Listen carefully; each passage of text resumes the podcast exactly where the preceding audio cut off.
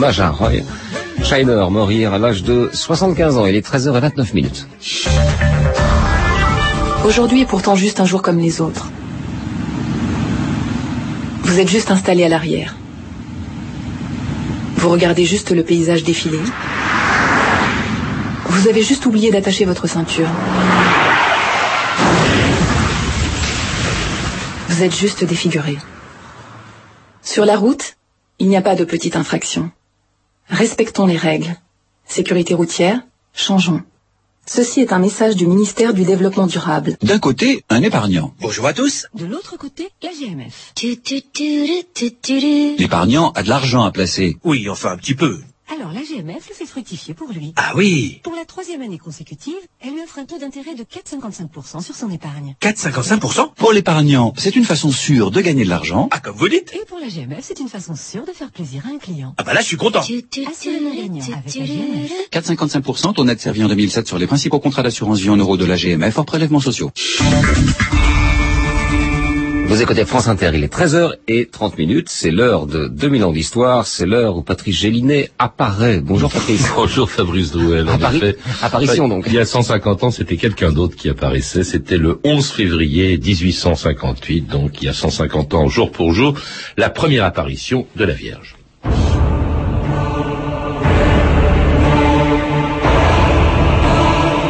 J'ai vu quelque chose de très beau. Dans cette grotte à cochon, je sais pas ce que t'as pu voir de beau, y a rien. Là-haut, j'ai vu une dame très belle. Elle était habillée tout en blanc. «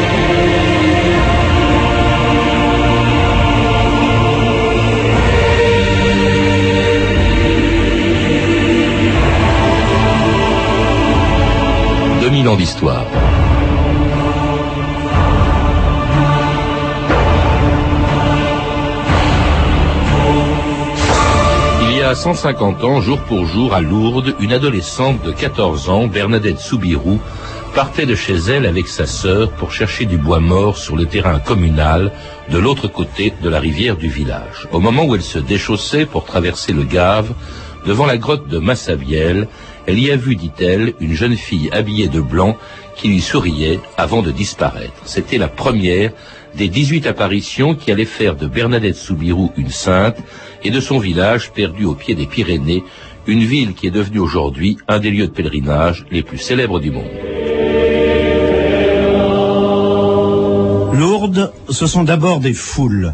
C'est la cohue, mais une cohue gentille, dans les rues à souvenirs. Des demoiselles d'âge, des matrones italiennes, de jeunes couples, des abbés en soutane, des échantillons de religieuses de toutes les communautés, des scouts. Tout ce monde descend les deux grandes rues, et l'on arrive aux grilles qui délimitent le domaine de la grotte. Là, d'abord un certain silence, une rumeur de prière, un piétinement, et puis sur l'immense place devant la basilique, l'après-midi, l'un des pourquoi de Lourdes, les malades. Seigneur, dis seulement une parole et je serai guéri. Seigneur, dis seulement une parole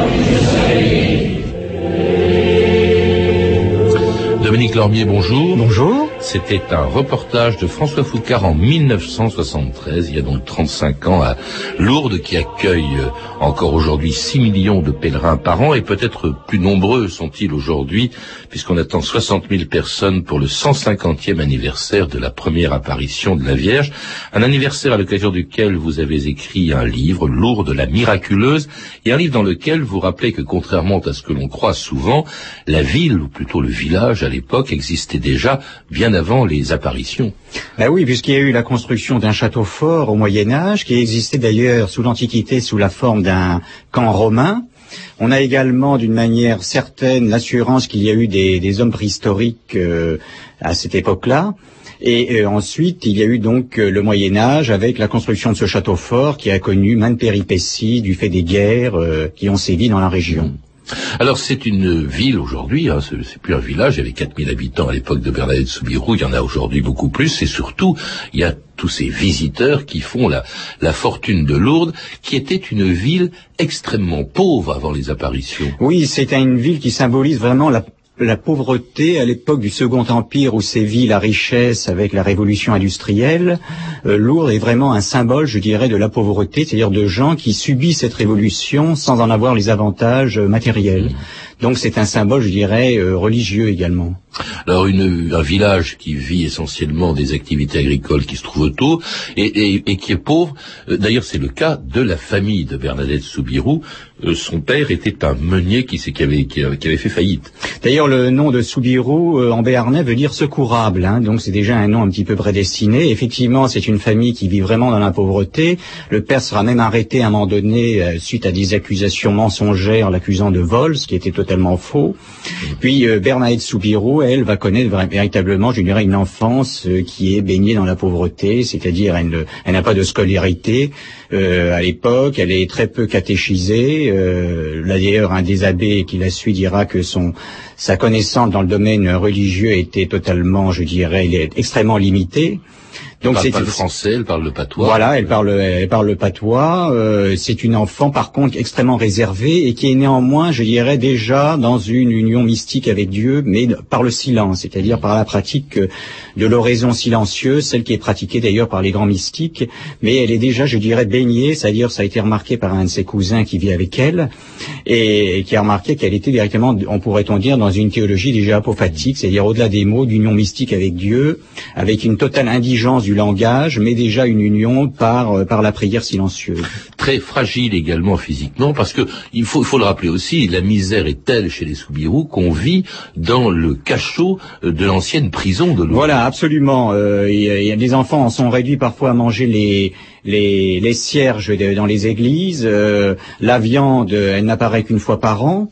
Si bien que les, parents de, de Bernadette euh, l'amènent euh, euh, chez une tante qui habite dans la région où là il y a des repas un peu plus consistants, mais néanmoins il y a quand même cette pauvreté, d'autant plus que Bernadette est déjà asthmatique, elle souffre euh, d'importantes crises d'asthme, et donc c'est une enfant extrêmement réservée et fragile.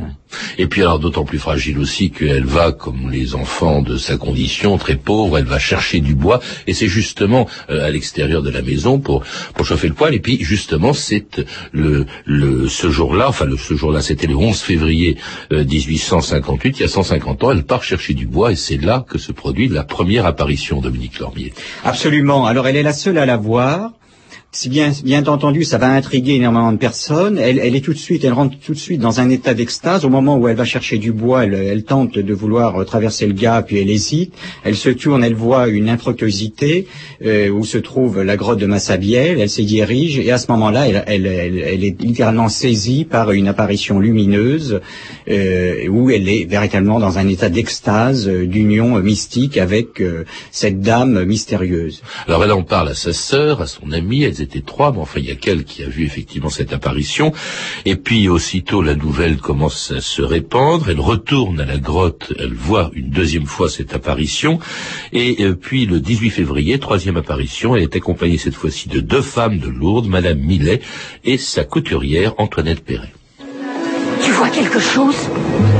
Pas encore. Ça y est, je la vois. Elle a un chapelet sur son bras droit. Elle me regarde. Elle me sourit. Demande-lui si elle veut que nous restions ici. Ça vous dérange si ces gens restent ici? Non. Elle dit que vous pouvez rester. Qu'est-ce qu'elle t'a dit? Elle m'a demandé si je pouvais lui faire la grâce de venir ici pendant 15 jours.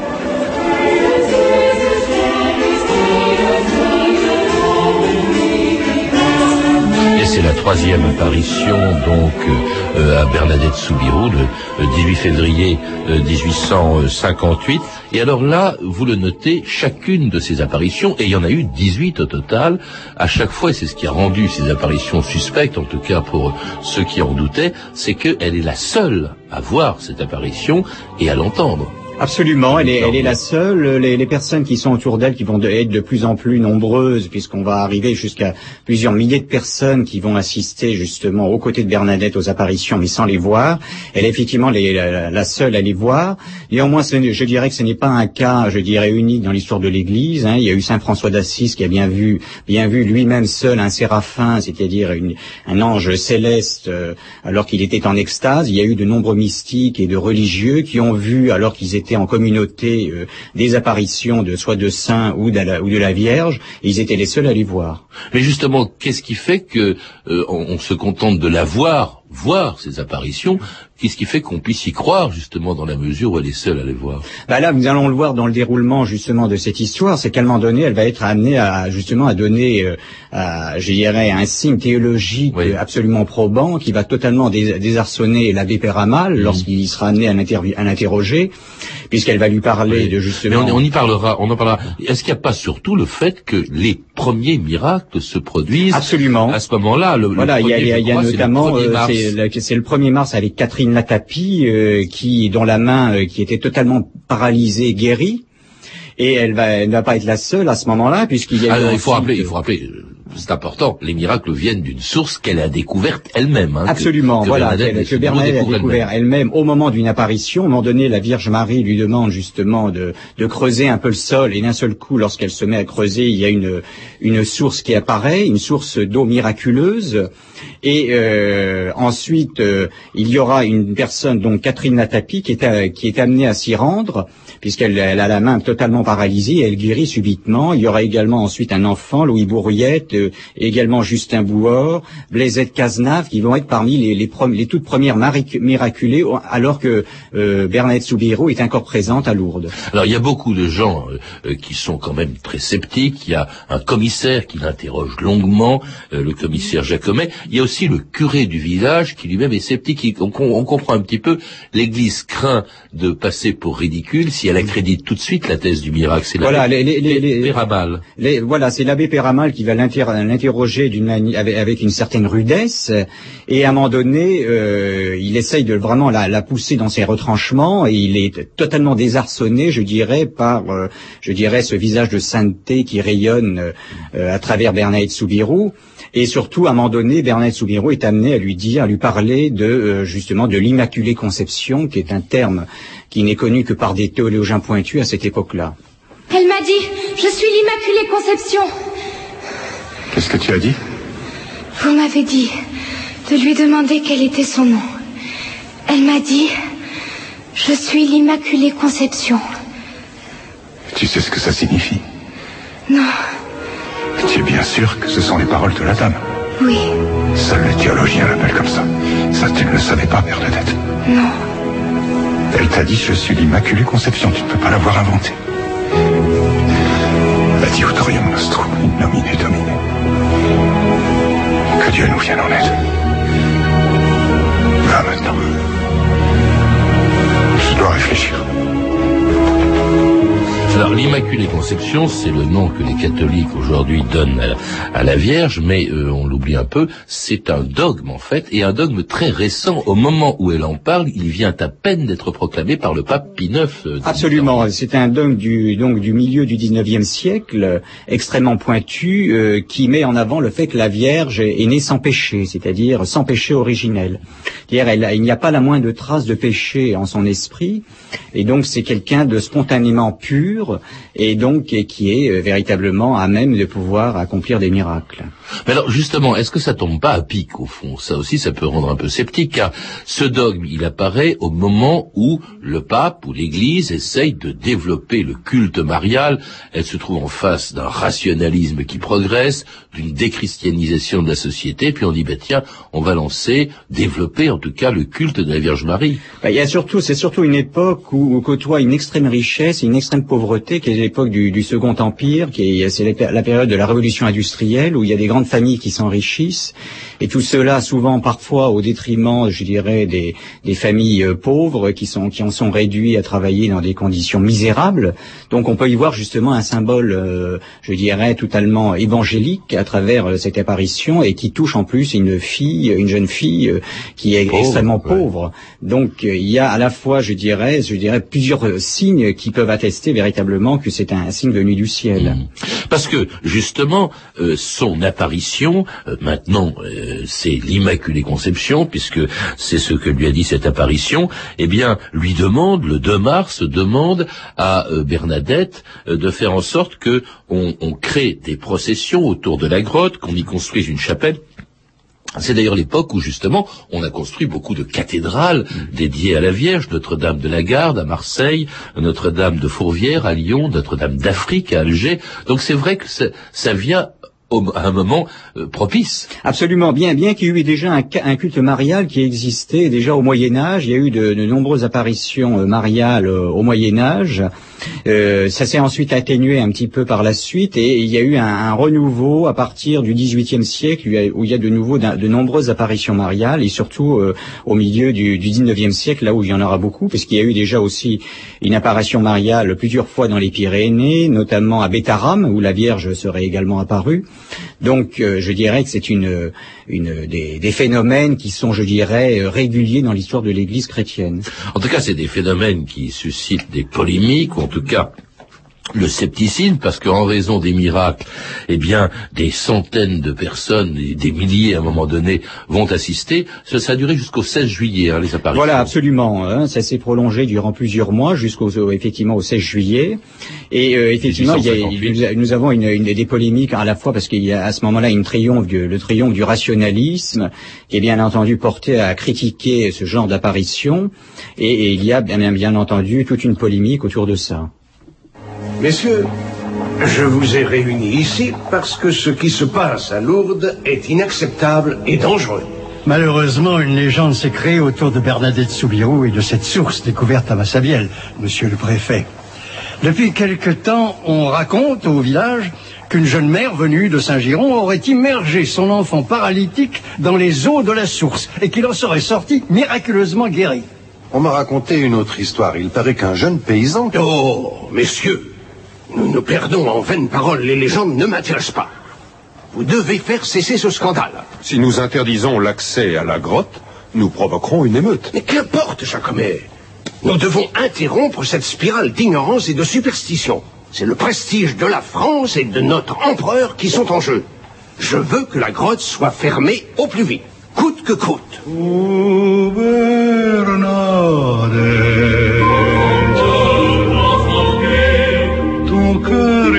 Était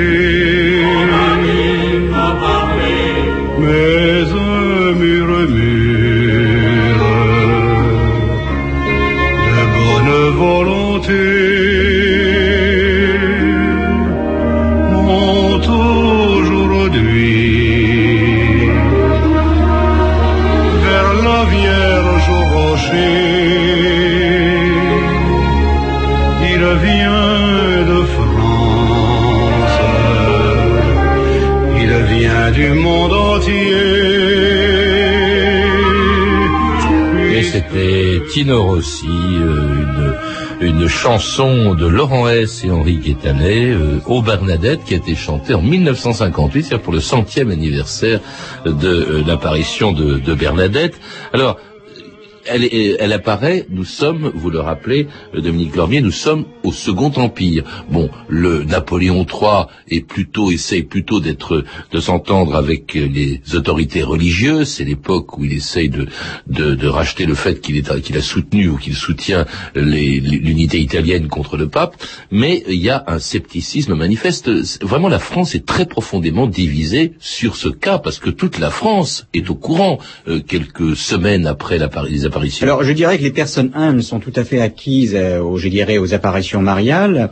Mais il y a une certaine élite euh, bourgeoise euh, qui baigne dans le scepticisme et souvent dans le rationalisme, et qui est beaucoup plus, je dirais, attachée au bien matériel qu'au bien spérituel, qui est bien entendu portée à un certain scepticisme on peut être, vis-à-vis. on, on euh, peut être, on peut ne pas être attaché au bien, au bien matériel sans, on peut douter, on peut être athée. en Absolument, pauvre, absolument. hein. Il, y a, il y a eu de toute façon toute une polémique là-dessus. Il y a eu notamment Émile Zola qui a écrit un livre sur Lourdes où là il émet quelques réserves, bien entendu. Je, je le cite hein, simplement puisque vous, vous en parlez. Émile Zola s'est rendu plus tard, en 1891, il prend le train, hein, comme beaucoup de malades. Il, il, est curieux de savoir ce qui se passe.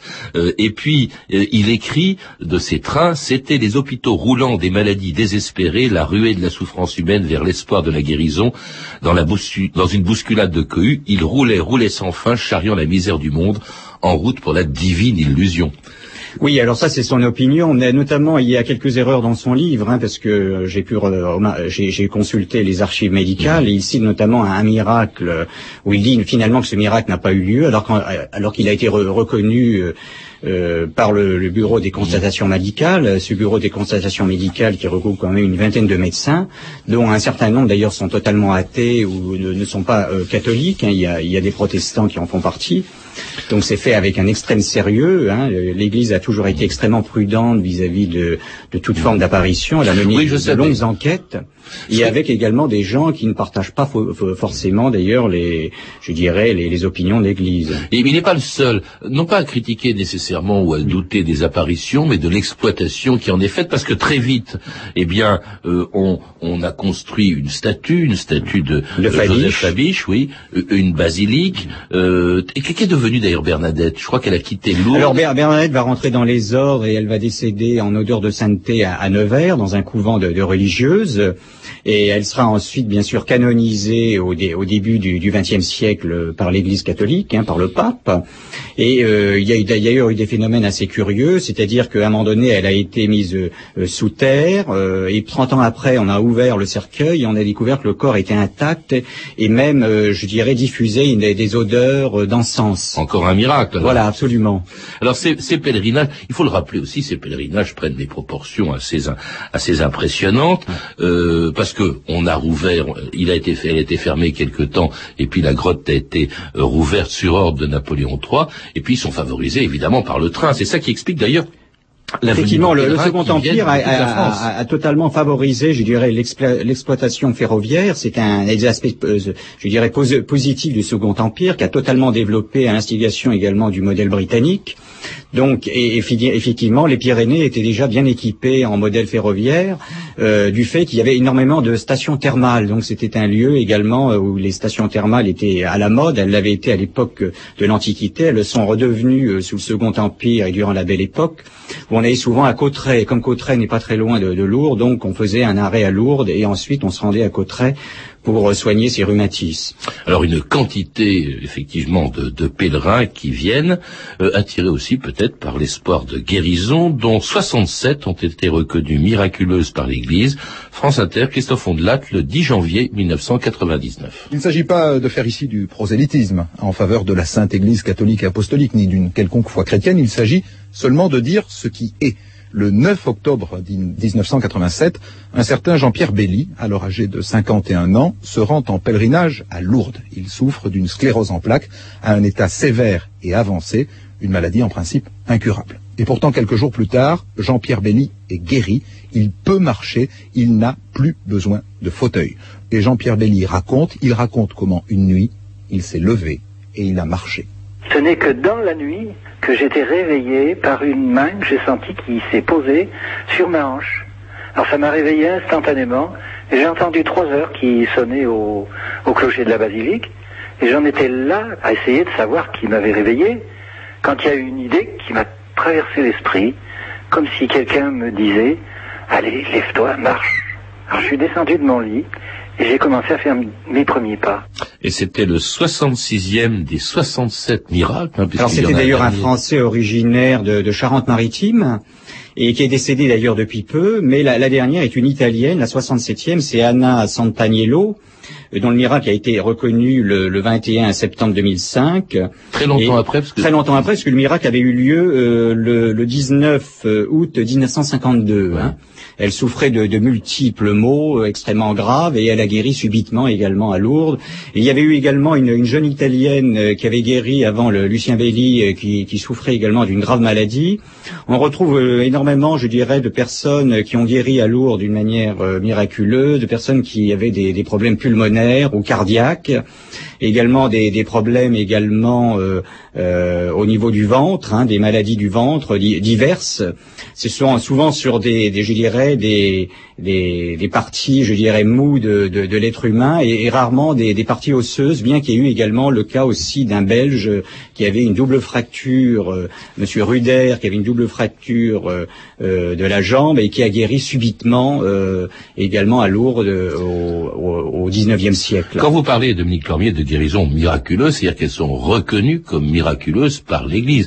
Elles Alors, sont également reconnues euh, inexplicables, je dirais, euh, rationnellement et scientifiquement euh, par le par le corps médical. hein. C'est-à-dire, il y a une enquête extrêmement, d'abord, qui est menée par le, le- le bureau des constatations médicales qui regroupe une, une vingtaine de médecins, mais il y a de- depuis euh, euh, un, un certain nombre d'années également euh, un, un institut euh, médical qui, regroupe un, un, nombre beaucoup plus important de médecins euh, qui existe depuis euh, 1947 et qui lui euh, regroupe une, une cinquantaine de médecins de- du monde entier et qui euh, sont amenés également à se pencher sur le cas de, également de cette guérison. Alors ils parlent eux parce que y a- parmi eux il y a des gens qui ne sont pas croyants, Absolument, c'est ce qui est- ce ou qui ne justement intéressant, hein, mais y a ils parlent des- de donc vous dites qu'il y a eu 7000 guérisons, voilà. 2000 qualifiés d'extraordinaires, ça c'est le, le le bureau des constatations médicales qui dit qu'elles sont extraordinaires et 67 hein, euh, seulement si je puis dire. Et il y aurait certainement beaucoup plus que ça, parce qu'il y a des personnes qui ont gardé le silence. hein. Moi, je connais perso- personnellement une personne sur Bordeaux qui a guéri, euh, qui était aveugle et qui a retrouvé la vue euh,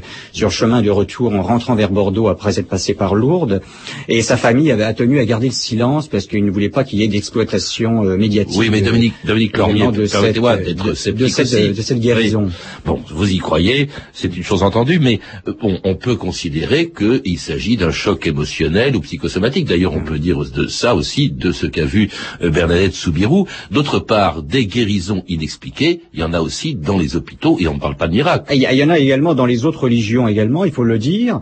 Et euh, effectivement, il y a des, des, des guérisons inexpliquées. Néanmoins, lorsqu'on voit un- un- une personne qui a une double fracture de la jambe et qui se rend à Lourdes et d'un seul coup les, les os sont ressoudés en quelques secondes, Oui, ça, c'est on peut troublant. On les voit en effectivement, photo on dans peut votre effectivement livre. se, se poser des questions à, ce- à- à ce niveau-là. Même des personnes qui sont atteintes d'un cancer en phase terminale. Et d'ailleurs, les médecins ont dit que cette personne n'avait que plus que quelques jours à vivre. Elle se rend à Lourdes et elle guérit subitement.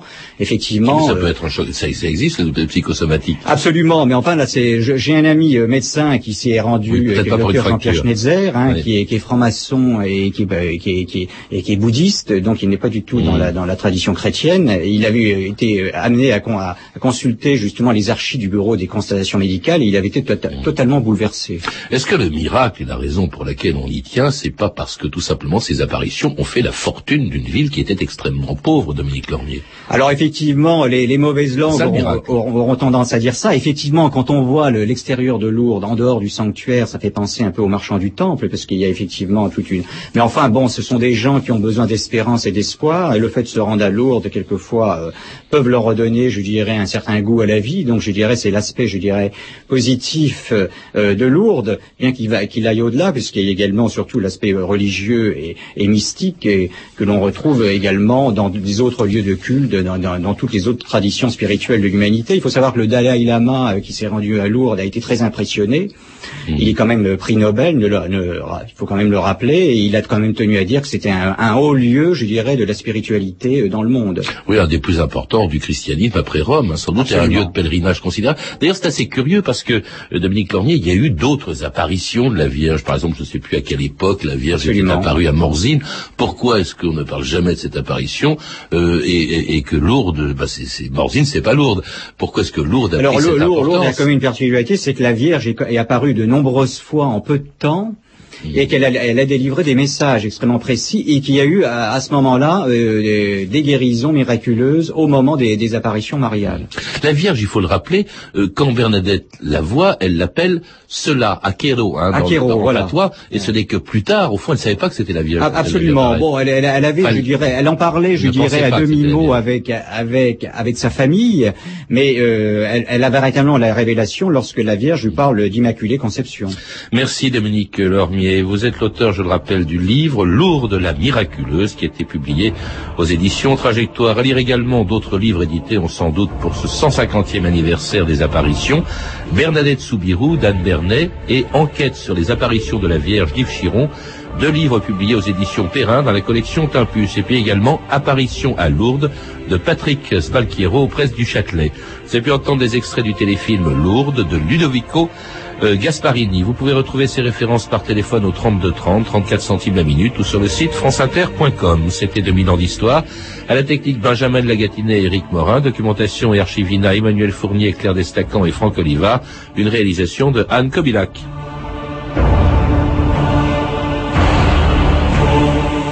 Demain, dans 2000 ans d'histoire, une bataille importante dans l'histoire de la France libre, la bataille de Birakeï. D'un côté, un épargnant. Bonjour à tous. De l'autre côté, la GMF. L'épargnant a de l'argent à placer. Oui, enfin un petit peu. Alors la GMF le fait fructifier pour lui. Ah oui Pour la troisième année consécutive, elle lui offre un taux d'intérêt de 4,55% sur son épargne. 4,55% Pour l'épargnant, c'est une façon sûre de gagner de l'argent. Ah, comme vous dites Et pour la GMF, c'est une façon sûre de faire plaisir à un client. Ah bah là, je suis content. Assurément gagnant avec la GMF. 4,55%, ton net servi en 2007 sur les principaux contrats d'assurance vie en euros de la GMF hors prélèvements sociaux. TGV a créé TGV Pro. Pourquoi? Parce que le pro est toujours débordé. Sinon, ce ne serait pas un pro. Et le pire, quand on est débordé, c'est d'avoir une réunion à décaler. Mais le pro s'en moque, car son billet TGV Pro est flexible. Et quand le pro arrive à la gare, il n'a pas à attendre son taxi, car un vrai pro sait déléguer les tâches. Alors c'est le taxi qui attend le pro. C'est ainsi que le pro arrive à l'heure en réunion, ce qui le distingue de l'amateur. Service soumis à condition. TGV Pro, la nouvelle offre de TGV pensée pour les professionnels. SNCF. Dans quelques instants, Mathieu Vidal et tête au carré. Tout de suite sur France Inter, il est 14h.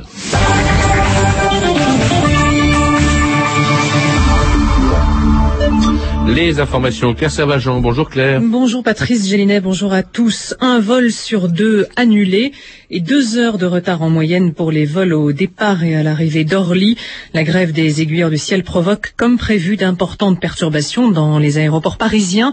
À Roissy, on ne parle que de retard pour l'instant, mais le mouvement pourrait se durcir à partir de demain. Les contrôleurs aériens dénoncent à l'appel de la CGT leur regroupement à Roissy à partir de 2011. À Neuilly, le psychodrame continue. Ce matin, David Martinon, lâché par ses colistiers de l'UMP, a annoncé qu'il renonçait au municipal, mais il reste pour l'instant porte-parole de l'Élysée. Nicolas Sarkozy a refusé sa démission.